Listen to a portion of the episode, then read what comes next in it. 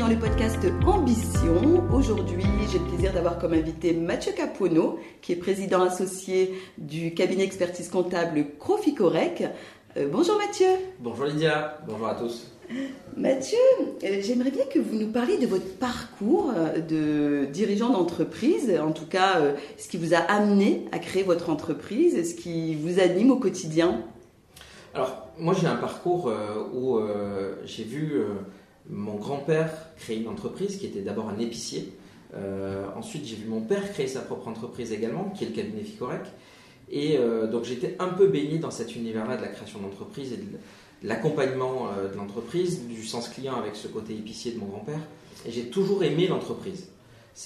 J'ai un parcours où j'ai fait euh, un bac économique, donc un bac ES, où j'ai pris l'option économie. Après, je suis parti en école de commerce.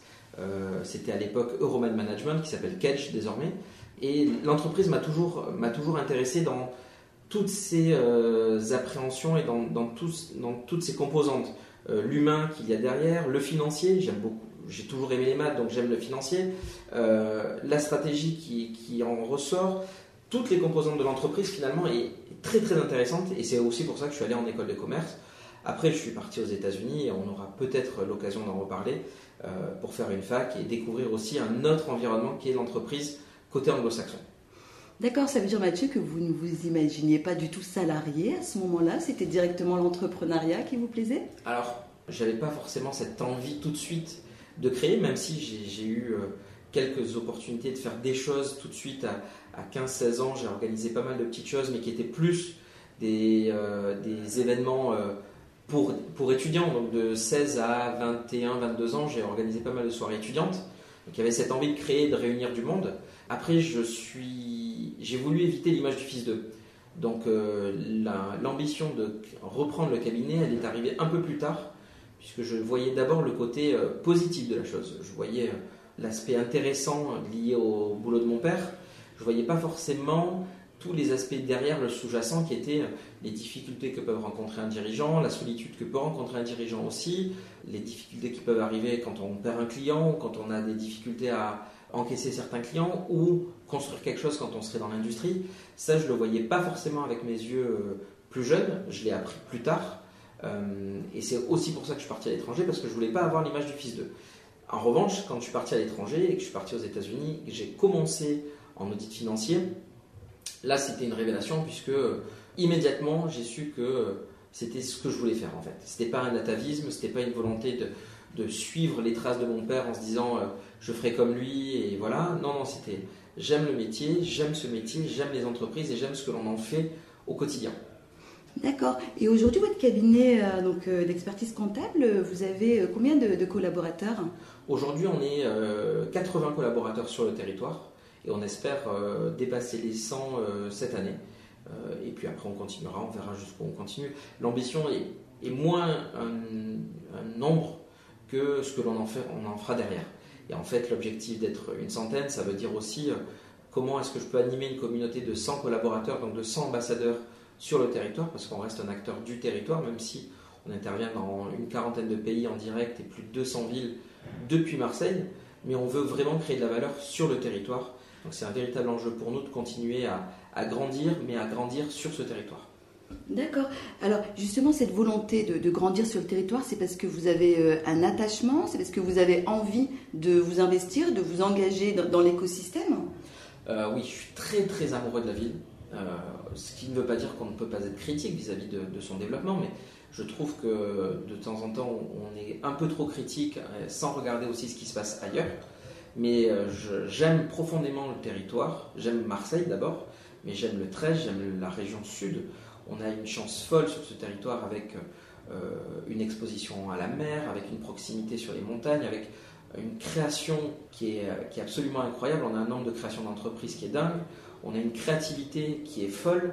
Euh, on est bon dans la partie artistique, dans euh, le cinéma, on est bon dans la santé, on a du boulot à faire sur l'industrie, mais ce territoire-là, c'est une vraie pépite.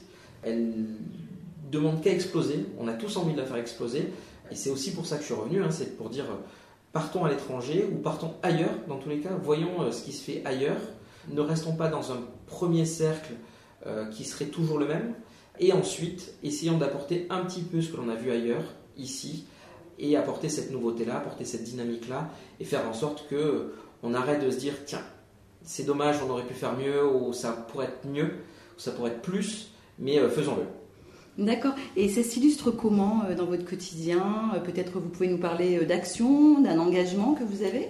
Tout à fait. C'est vrai que à mon arrivée, donc je suis rentré en France en 2000, en tout cas à Marseille, je suis rentré fin d'année 2011, en novembre 2011.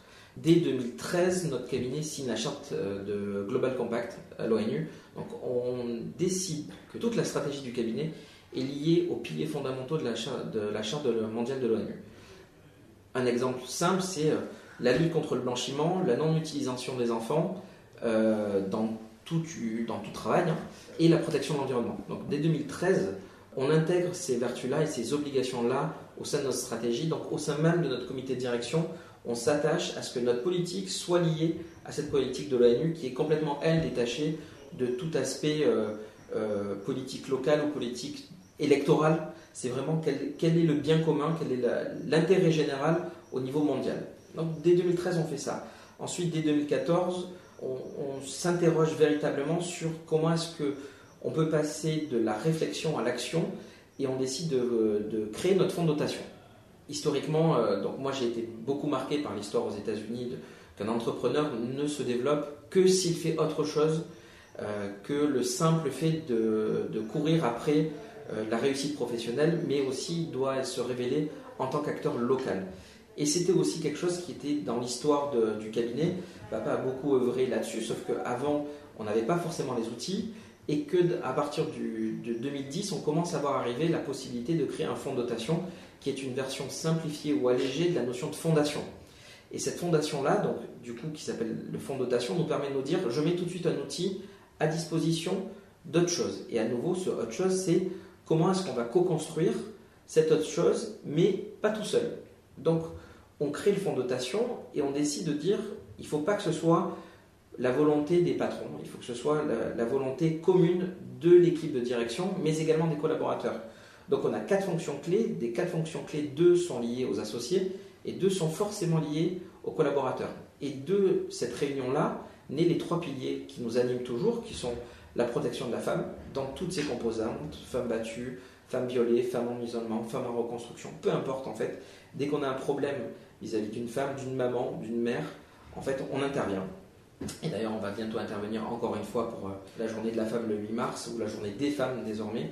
Euh, ensuite, on intervient sur le champ de la solidarité. En fait, le champ de la solidarité, ça nous permet de nous dire, ce mot-là englobe beaucoup de choses.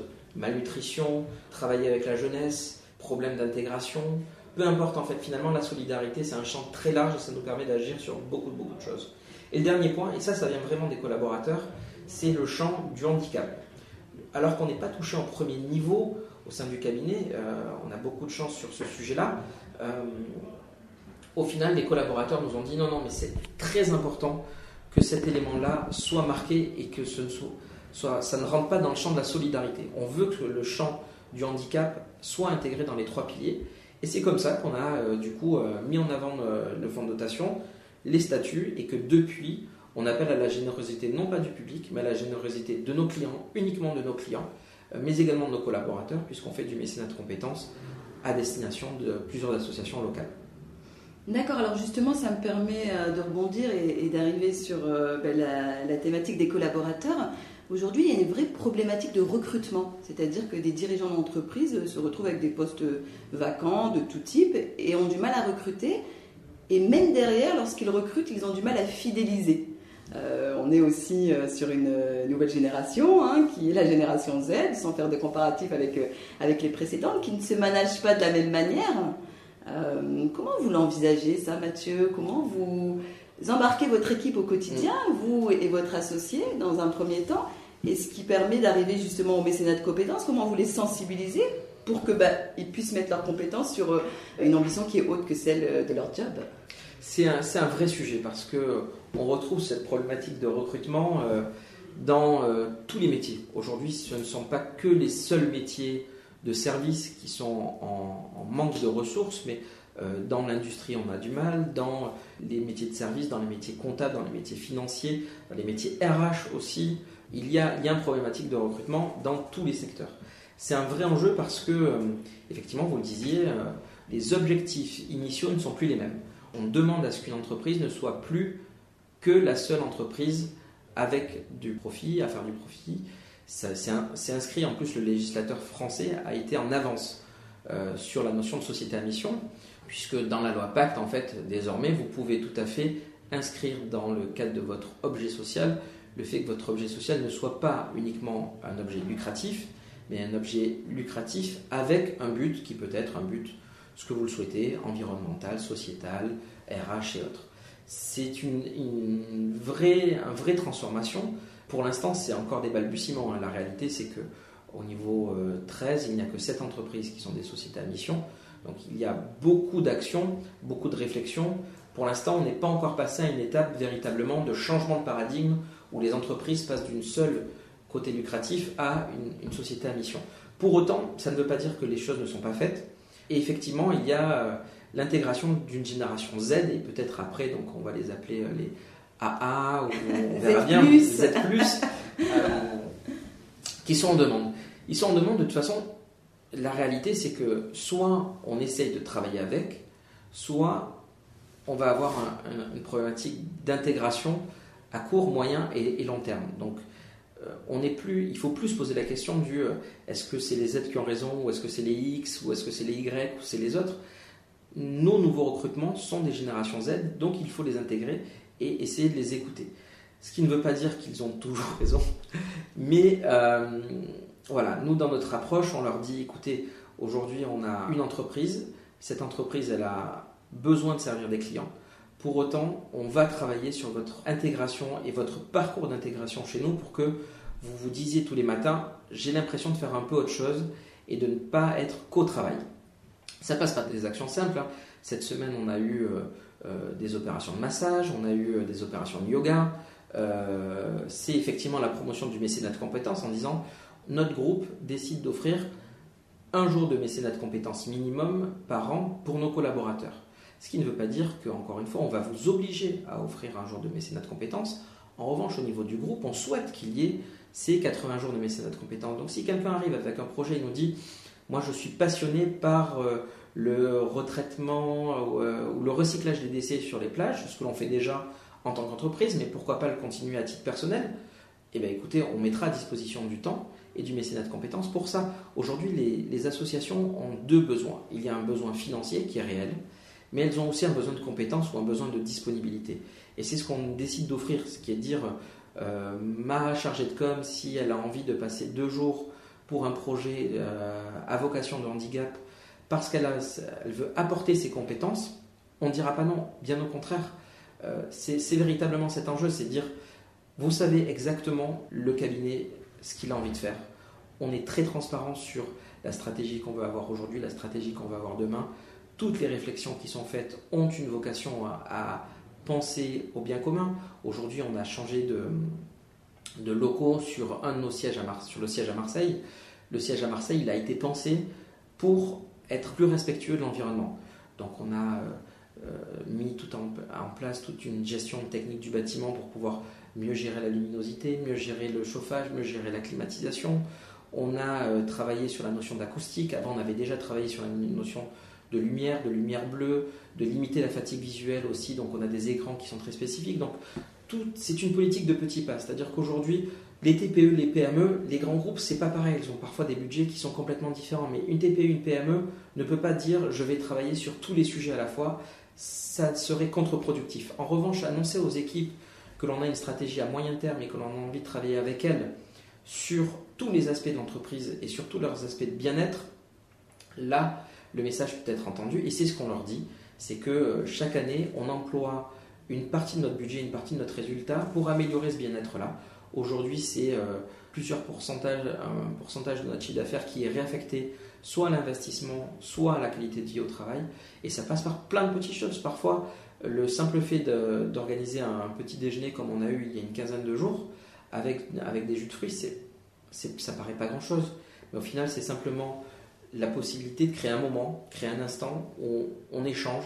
On regarde pas l'heure, on dit pas bah, allez, il est 9h15, vite, euh, on va tous retravailler, euh, vous me devez un quart d'heure de temps de travail. Non, c'est venez, on prend du temps pour s'écouter, on prend du temps pour se parler et on prend du temps pour avoir envie de travailler ensemble.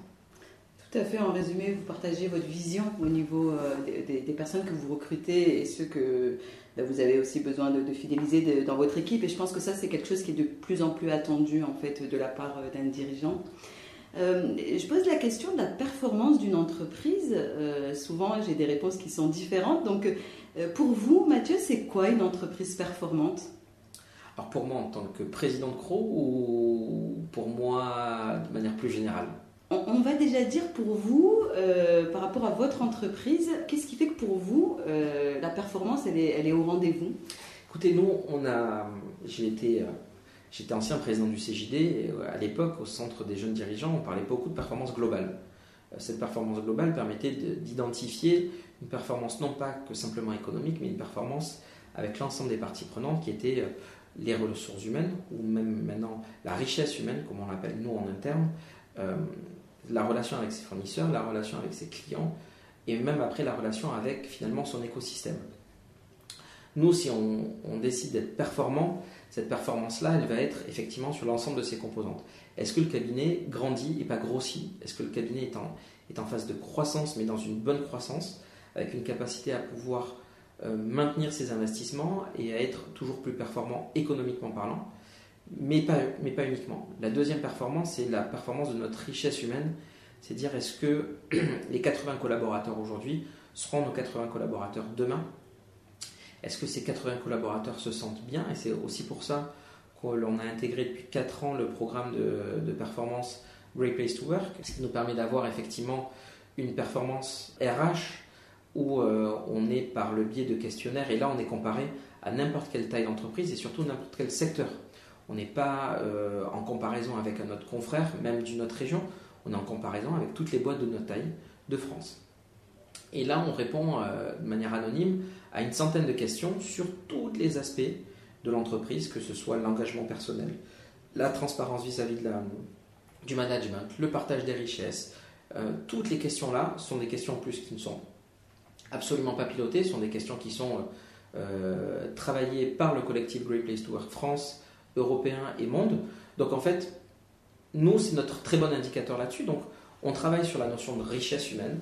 Euh, et, véritablement, c'est un des révélateurs, c'est comment se sentent nos collaborateurs chez nous. Ensuite, on va travailler sur la qualité de nos clients. Et effectivement, la qualité de nos clients, c'est de dire, aujourd'hui, nous avons euh, à peu près 3500 clients. Est-ce que demain, ces clients-là seront encore nos clients? Quel est le, taux de renouvellement de nos, lettres d'engagement, euh, nos lettres de mission? Et Effectivement, on a beaucoup de chance puisque depuis 10 ans, puisque c'est quelque chose que l'on mesure depuis une dizaine d'années, on est sur un taux de perdition de 0,0 quelque chose, donc entre 0,1 et 0,3%, ce qui veut dire qu'on perd vraiment très peu de clients. Donc c'est un élément fondamental pour nous, ce qui veut dire que nos collaborateurs adressent de la bonne manière nos clients et le prix qui est mis en, en face de cela amène la valeur ajoutée par rapport à nos clients. Et le dernier point, c'est la relation qu'on peut avoir avec nos fournisseurs parce que nos fournisseurs sont aussi partie prenante de notre capacité à être des bons professionnels et d'être aussi des bons dirigeants. Euh, donc on s'attache à avoir une très bonne relation avec l'ensemble de nos fournisseurs, qu'ils soient euh, fournisseurs de prestations de services pour le nettoyage de nos bureaux, euh, pour les photocopieurs, pour les logiciels, pour le retraitement, le recyclage des papiers aussi, où chaque fois qu'on fait un choix de changement ou d'intégration de nouveaux fournisseurs, on met toujours une obligation d'avoir autre chose qu'un prix. Euh, donc par exemple pour le recyclage des papiers, ce qui était un, choix euh, il y a 8 ans de passer à une stratégie en zéro papier, euh, on s'est dit le zéro papier est arrivé par deux canaux. Le premier c'était que l'ensemble de nos collaborateurs qui sont dans des situations de ménage, donc qui font le ménage, portaient des poubelles qui étaient relativement lourdes à cause du papier. Donc on a essayé de travailler pour eux pour faire en sorte que les poubelles soient moins lourdes. Euh, et le deuxième, c'était de dire, ben, malgré tout, le passage au zéro papier, ça ne veut pas dire qu'il n'y a pas de papier, mais ça veut dire que ce papier-là doit être recyclé. Et comment est-ce qu'on peut le recycler? Ben, On a trouvé un acteur local qui fait de la réinsertion professionnelle et qui, derrière, nous recycle le papier, nous le détruit, nous donne un certificat qui nous permettait d'avoir l'assurance que le papier était complètement détruit. Donc voilà, donc cette chaîne-là nous permettait de dire on est un peu plus performant localement dans l'emploi, un peu plus performant dans l'écologie et en même temps, on est un peu plus performant sur la ressource humaine puisque nos collaborateurs portaient du coup des poubelles qui étaient moins lourdes et donc à coût qui était quasi constant, on avait une meilleure performance. Et c'est ça qui à chaque fois drive complètement notre stratégie, qui est de dire si on doit changer, il faut qu'on change pour le mieux, à la fois dans l'économique, mais pas que. Et le pas que, il doit être défini dans les autres axes. D'accord, c'est-à-dire que vous prenez euh, en compte l'humain aussi euh, qui est au sein de l'entreprise et ceux qui travaillent euh, dedans, c'est-à-dire que vous accordez une place importante à l'humain finalement. On reste dans un métier d'humain, hein. je veux dire aujourd'hui la digitalisation que l'on trouve dans les, entreprises et notamment dans mon métier qui est l'expertise comptable et le commissariat au compte, le, la digitalisation c'est pour nous un outil, un super outil pour pouvoir développer des nouvelles relations avec nos clients, pour pouvoir aussi leur offrir beaucoup plus, euh, pour pouvoir répondre à leurs besoins aujourd'hui de digitalisation, de transformation, d'accompagnement à la mobilité, mais ça reste un outil au service de la relation humaine que l'on crée. On n'est pas là pour faire de la compta à un euro pas cher, euh, ou euh, surtout dans une relation qui serait complètement déshumanisée. Mais quand on décide de travailler avec un client, on s'engage personnellement et humainement, à la fois nous en tant qu'associés, mais aussi avec nos équipes. Donc c'est un outil au service de la qualité humaine. Alors justement, par rapport au numérique et au digital, euh, le fait que le télétravail soit devenu un peu la norme, alors je ne sais pas, on va revenir en présentiel, on est sur quelque chose que l'on appelle d'hybride depuis euh, pas très longtemps. Comment euh, vous maintenez cette relation humaine dont vous venez de parler, Mathieu, que ce soit vis-à-vis de vos collaborateurs, de vos clients, dans l'expertise comptable, même si je ne connais pas pour le domaine. Je sais que de plus en plus, on vous propose euh, des logiciels, de la dématérialisation. Euh, vous disiez le numérique, ça va être un outil qui est à notre service et je pense pas l'inverse. Euh, comment, comment vous faites par rapport à, ce sujet? Comment vous l'abordez en tout cas? Effectivement, il y, a, un sujet d'hybridation aujourd'hui dans la notion de travail hein, qui est est-ce que j'ai besoin d'aller tous les jours au bureau? On voit bien, encore une fois, si on reprend le point euh, tout à l'heure qui était les objectifs de la génération Z ou même de cette Y, il y a une vraie volonté d'équilibre entre euh, je passe du temps au travail, je passe du temps à la maison, mais pour télétravailler. Euh, nous, on a une charte interne qui a été discutée avec le CSE, donc aujourd'hui on a une charte du télétravail et on met en place cette charte-là. Mais on rappelle effectivement que le télétravail doit amener un bien-être supplémentaire aux collaborateurs, sans oublier que l'on doit d'abord développer une relation avec ses équipes et une relation avec ses clients. Donc on essaie de trouver toujours qui est une science qui n'est pas tout à fait exacte. Hein. Dès qu'on touche de l'humain, c'est pas une science exacte. Hein.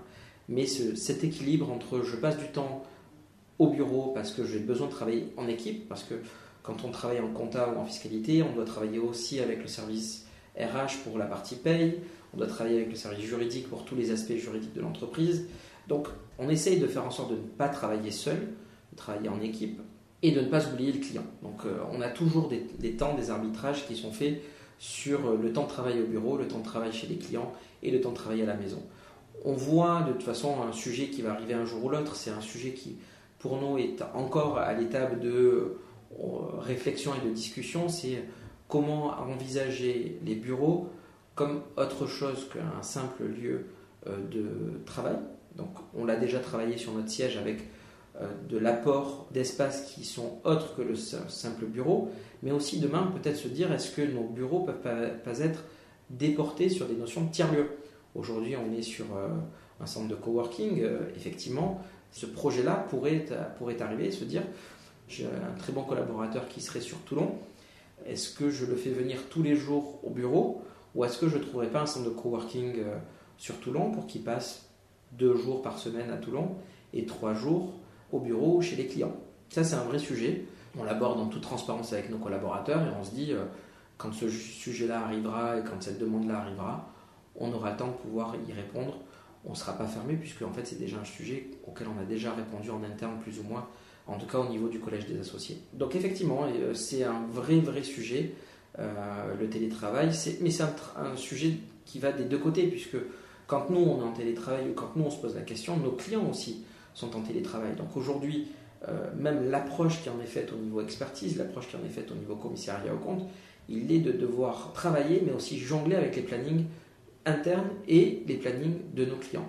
C'est une nouvelle mécanique, ça s'apprend. Euh, ça veut dire aussi qu'il faut maintenir un très bon niveau de relation avec nos clients et pas arriver à se dire bah, tiens, tous les jeudis je suis chez tel client, mais s'assurer que ce jeudi-là, on a bien la personne avec qui on doit bosser qui sera là. Donc on réadapte des plannings, on réajuste la relation que l'on a avec nos, clients et ça se fait finalement plus ou moins naturellement parce que dans notre ADN, il, est vraiment inscrit que le client doit être essentiel dans notre stratégie de performance et encore une fois de la performance globale. Donc on travaille vraiment en bonne intelligence avec eux. D'accord. Alors, je vais terminer, euh, Mathieu, justement, avec euh, la globalité de ce parcours. En tout cas, moi, ce que j'entends euh, au travers de ce que vous exprimez, c'est une réussite, c'est un succès, votre entreprise, votre engagement. mais j'aimerais quand même voir avec vous si vous avez ben, vécu un échec, des échecs, et peut-être nous en parler pour justement, et c'est ce qui est le plus intéressant, savoir comment vous avez réagi par rapport à cet échec et, comment euh, vous l'avez traversé finalement Parce qu'on n'arrive pas euh, comme ça du jour au lendemain, euh, dirigeant d'une belle, belle entreprise locale. alors c'est vrai, déjà le mot échec hein, au niveau français, il fait peur. Hein. Tout à fait. On n'aime pas en parler. Hein. Anglo-saxon, c'est plutôt une expérience. C'est une expérience, c'est une aventure. Il y, a toujours une manière positive de, de le tourner. Euh, c'est un peu tabou, alors j'ai justement envie de démocratiser l'échec et me dire ok, euh, c'est une étape, euh, elle est obligatoire et elle est pour tout le monde. Puisque j'en suis au 15e interview et l'ensemble des dirigeants qui ont réussi ont connu un échec. Oui, oui, oui, je veux dire, vous avez tout à fait raison, il faut, il faut le démocratiser parce qu'il ne faut pas en avoir peur. On en ressort toujours quelque chose de, cela. Dans cette notion d'échec aujourd'hui, quand on, arrive sur la fin d'une aventure entrepreneuriale, Jusqu'à il y a peu, on était dans, des parcours qui étaient longs pour la notion de, liquidation d'entreprise, dépôt de bilan. Euh, euh, c'était, compliqué, on avait la peur de l'absence de gérer derrière, euh, de l'interdiction de gérer. ça, faisait, vraiment peur. Aujourd'hui, encore une fois, le, système français a évolué et on est dans, dans des procédures qui, qui, peuvent être soit rapides, soit simplifiées, soit anticipées avec les notions de mandat ad hoc, de conciliation, donc on a essayé en tout cas de faire moins peur euh, dans cette, malheureusement, ce qui peut arriver, l'échec ou en tout cas l'absence de réussite. Euh, effectivement, euh, nous, on arrive aujourd'hui, on, a une, réussite ou en tout cas une performance qui, nous, est plutôt intéressante, mais qui est remise en cause chaque année. Hein. je veux dire, on est arrivé là où on en est arrivé aujourd'hui, c'est encore une fois parce que on avait envie, on savait où on voulait aller on avait, et moi j'ai eu beaucoup de chance quand je suis parti, euh, quand je suis arrivé sur le territoire, j'avais un cabinet de 22 collaborateurs, j'avais 22 euh, euh, très bons collaborateurs qui étaient avec nous depuis en moyenne 13-14 ans. De ces 22 collaborateurs, 21 sont encore avec nous aujourd'hui. Donc pour nous, c'est une sacrée réussite. Et de passer de 20 à 80 en moins de 10 ans, c'est une sacrée réussite aussi. Au milieu, il y a eu des échecs, ou en tout cas des absences de réussite on en a, hein, euh, notamment euh, chaque fois que je perds un client, que ce soit un petit client ou un plus gros client, euh, la, perte d'un client est toujours pour moi un échec. Parce que ça veut dire que soit on n'a pas été suffisamment présent, soit on n'a pas pu leur apporter la bonne satisfaction. Donc perdre un client, et encore une fois, pour, par chance on en perd très peu, mais la perte d'un client est un échec. Les départs que l'on a pu avoir de certains collaborateurs au cours de ces dix dernières années, quand ils partent pour notre projet personnel, on leur euh, souhaite une très grande réussite. Quand ils partent pour un autre cabinet, c'est aussi un échec. Parce que est-ce qu'on a pu, en tant qu'entreprise, leur offrir ou est-ce qu'on aurait pu leur offrir euh, ce dont ils souhaitaient? Parfois non, parfois peut-être oui. Euh, certains d'ailleurs reviennent après. Hein. on a une collaboratrice qui est partie pour un suivi de conjoint à l'étranger, qui revient désormais chez nous. On s'interroge toujours sur sur ce point-là, sur se dire euh, notre richesse humaine, c'est notre point essentiel aujourd'hui. Et si on, a un collaborateur qui souhaite partir ou qui se sent pas bien, ce sera toujours notre échec. Donc c'est notre point central et c'est ce vers quoi on va toujours essayer de travailler, c'est de se dire si j'intègre aujourd'hui un nouveau collaborateur, même si on voit bien que la tendance elle est à euh, pouvoir changer tous les 3-5 ans, quand on intègre un collaborateur, pour nous on se projette avec lui sur 10, 15, 20 ans. Et dès qu'on a une volonté, une envie de départ, ça sera toujours vécu comme un échec, euh, ou en tout cas comme une absence de réussite. Mais de cette absence de réussite, il va falloir essayer d'en faire un succès, ou en tout cas essayer d'améliorer ce process-là. Donc le process d'intégration des collaborateurs, il est en permanence en évolution, mais surtout maintenant, on, on, essaye de travailler de plus en plus sur la notion de sortie de collaborateur. Parce que euh, aujourd'hui, euh, on a un collaborateur qui souhaiterait partir, mais demain, ça peut être notre client, ça peut être un collaborateur qui reviendra dans un an, deux ans, quatre ans, cinq ans, ça peut être un fournisseur. Donc la notion de sortie, c'est pas une fin, c'est pas un arrêt brutal, mais c'est euh, la fin d'une relation de travail, mais ça peut être le début d'une relation autre et une relation professionnelle. Donc on travaille vraiment sur cette notion de sortie pour qu'elle soit bien, bien encadrée, euh, qu'elle ne se passe pas, et pour jusqu'à présent ça s'est toujours relativement bien passé, mais qu'elle puisse permettre de construire autre chose. Et c'est cette autre chose vers laquelle on va de plus en plus aller en se disant bah, de cet échec potentiel ou de cette absence de réussite d'intégration et de maintien dans l'entreprise, comment est-ce que demain on pourrait créer autre chose?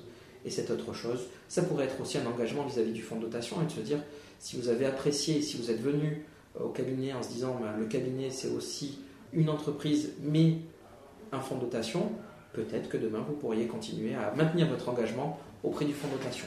Donc on essaye toujours de travailler cet échec-là en autre chose. D'accord, alors votre plus belle réussite Mes enfants. Waouh Très bien. Mathieu, c'était vraiment passionnant. Je vous remercie euh, pour l'ensemble euh, de ce partage, d'avoir euh, eh bien, témoigné de votre parcours et, de votre histoire d'entrepreneur qui, qui est vraiment très inspirante. Merci beaucoup, un plaisir.